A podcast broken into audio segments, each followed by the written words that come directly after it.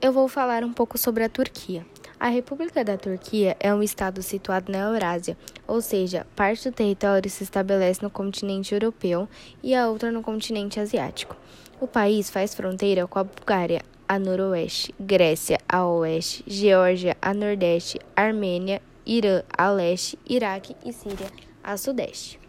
O clima da Turquia é extremamente variado, principalmente pelo tamanho do país. Na parte mais litorânea da Turquia, por exemplo, pegando toda a costa do mar Mediterrâneo, há chuvas moderadas e o que predomina mais é o clima mediterrâneo temperado. O verão é quente e úmido e o inverno é frio e chuvoso. O relevo da Turquia, a maior parte é Anatólia, é formada por um planalto central cercado de montanhas jovens. Os montes Pônticos se estendem ao norte, paralelos à costa do Mar Negro e a Cordilheira do Taurus ao sul. A melhor época para se viajar para a Turquia é entre abril e maio, que é na primavera, e setembro a outubro, que é no outono. São as melhores épocas, porque uma vez que o clima será perfeito para passear em Istambul no mar Egeu e na costa do Mediterrâneo, vai ser agradável na Anatólia Central. Visitar antes de meados de junho, visitar antes de junho ou depois de agosto também pode ajudar a evitar mosquitos. A cozinha turca é rica em massas, vegetais, carnes, peixes e doces. Tem exercido muita influência sobre as cozinhas de muitos países ao redor. Vou falar sobre alguns pontos turísticos. Tem a Mesquita Azul. É a maior mesquita de Istambul e está localizada no bairro de Sultanahmet, Museu das Civilizações de Anatólia. É, esse museu abriga peças únicas, entre elas esculturas íticas, hititas e os restos mortais do rei Mida. Tem também a Casa da Virgem Maria, que é o santuário sagrado. Uma pequena habitação de pedra emociona milhões de turistas todos os anos.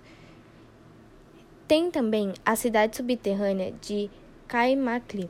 A cidade foi construída para proteger cristãos da invasão inimiga e durante a visita é possível ver que o espaço foi pensado para suprir com a necessidade das pessoas alguns costumes de lá. O ritual de barganha, que é na hora de comprar qualquer mercadoria, é importante saber barganhar, já que este é um costume circular por lá. Tem as borras de café e o futuro. O café turco é bem diferenciado do brasileiro. Ele é preparado em uma espécie de caneca de cobre e possui um sabor bem marcante, até mesmo apimentado. Os transplantes capilares. O país recebe anualmente milhares de visitantes que chegam em busca deste procedimento. Isso porque o destino é referência nessas cirurgias. É bem conhecida esses transplantes capilares. A incrível cerimônia do derviches trata-se de uma dança realizada pela Ordem Mevlevi, fundada no século XIII, que é parte de um braço místico do islamismo chamado sufismo. A dança é realizada para simbolizar a transição do mundo terreno ao espiritual com o intuito de purificação da alma.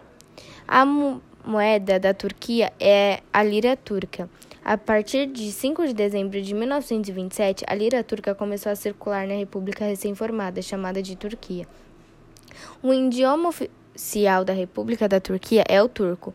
O turco é uma língua aglutinante e forma, junto com as línguas da Mongólia, Manchúria, Tungusic, Coreia e Japão, a família da língua altaica.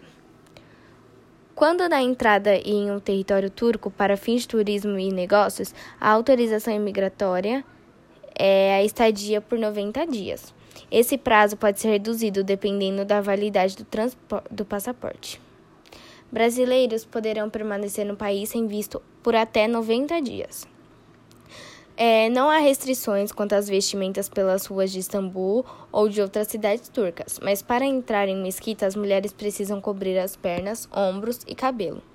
Não são exigidas vacinas para a entrada de brasileiros no país, mas é fortemente recomendado levar o comprovante internacional de vacina contra a febre amarela. A diferença do fuso horário são de 6 horas a mais na Turquia. Lá tem uma segurança bem forte, as ruas são bem policiadas, e a Turquia é um país predominantemente muçulmano.